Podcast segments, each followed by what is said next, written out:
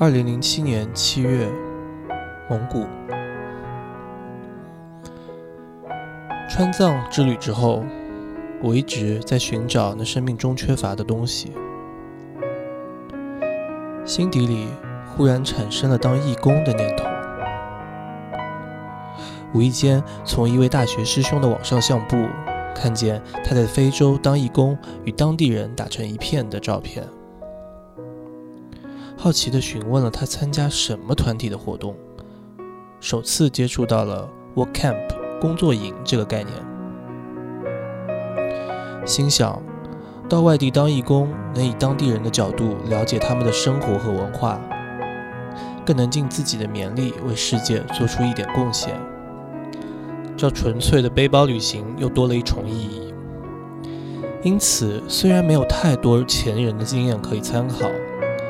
而工作营报名手续又很繁琐，不但要把钱汇到日本的相关慈善团体，更被银行收取了昂贵的手续费。但我仍是下定决心报名参与蒙古首都乌兰巴托郊外的一个孤儿院的农场工作营。万料不到，这又是一趟对我生命有无尽启发的旅程。还记得在工作营里度过的第十四天，以及是工作营的最后一天，那刻骨铭心的一幕。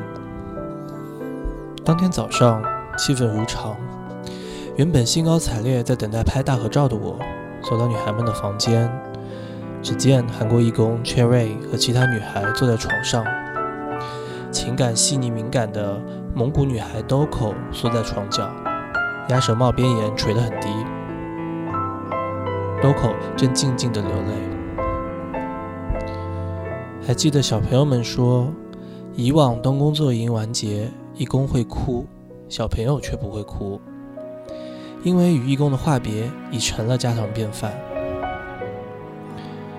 我静静地看着他们，悲伤骤然而来。眉毛粗粗、充满男子气概的 King Shijin 说：“Pink，别哭。”平常。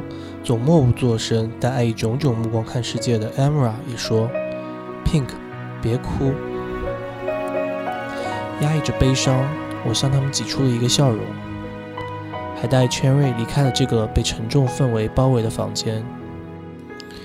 以为离开房间会好一点，怎料拥着 Cherry 的我却反在他肩膀上流下泪来。我要开心啊！泪腺却不受控制。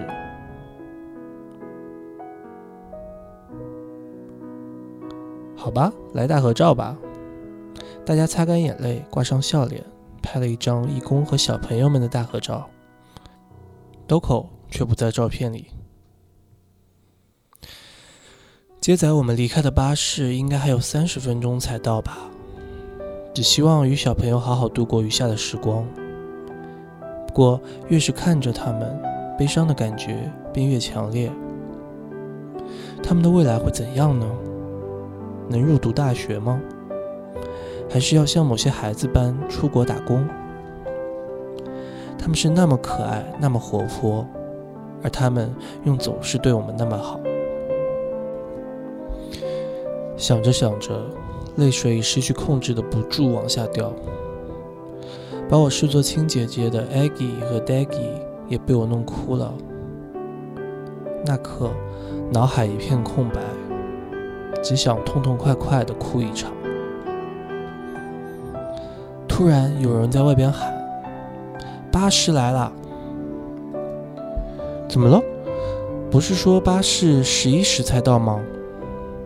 现在还不到十时四十五分呀！太可恶了！不过，当我还未能反应过来时，小朋友们已拉着我去取行李了。Aggie 和 Daggy 为我背上背包，其他小朋友已替义工们拿着行李。只见新一轮的工作营的义工笑意盈盈地与我们擦身而过。那时的我，只想像小朋友般赖在地上不走。怎么了？你们怎么那么快到达？要赶我们走吗？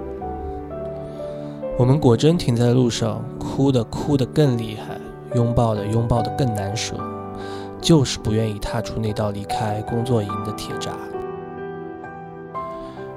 不过，再怎么不情愿，我们还是来到了巴士旁，泪眼模糊的与小朋友一一吻别。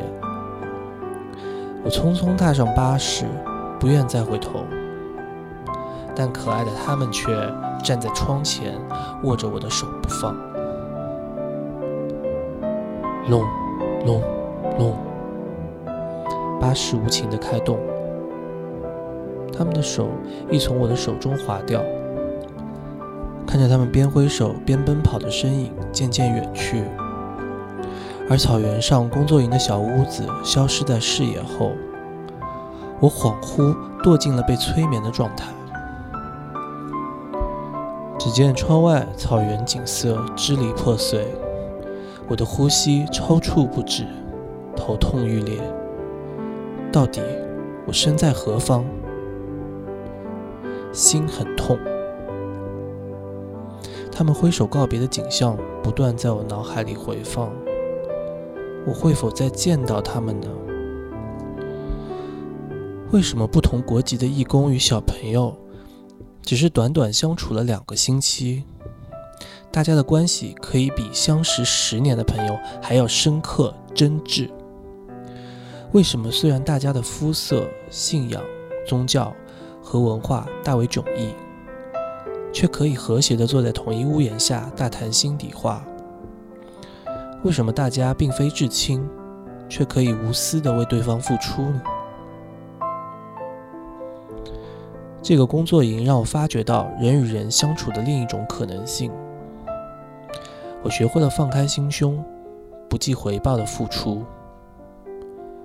我发现，即使大家的眼睛与头发也不同颜色。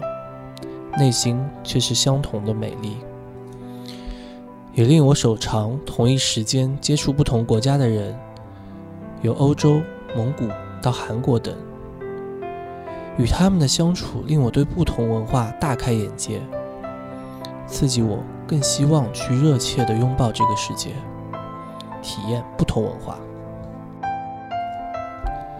抱着我与小朋友和义工们在蒙古草原上看那世界上最美银河的回忆和爱，从此我的人生已不再一样。感谢您的收听，我们下期继续。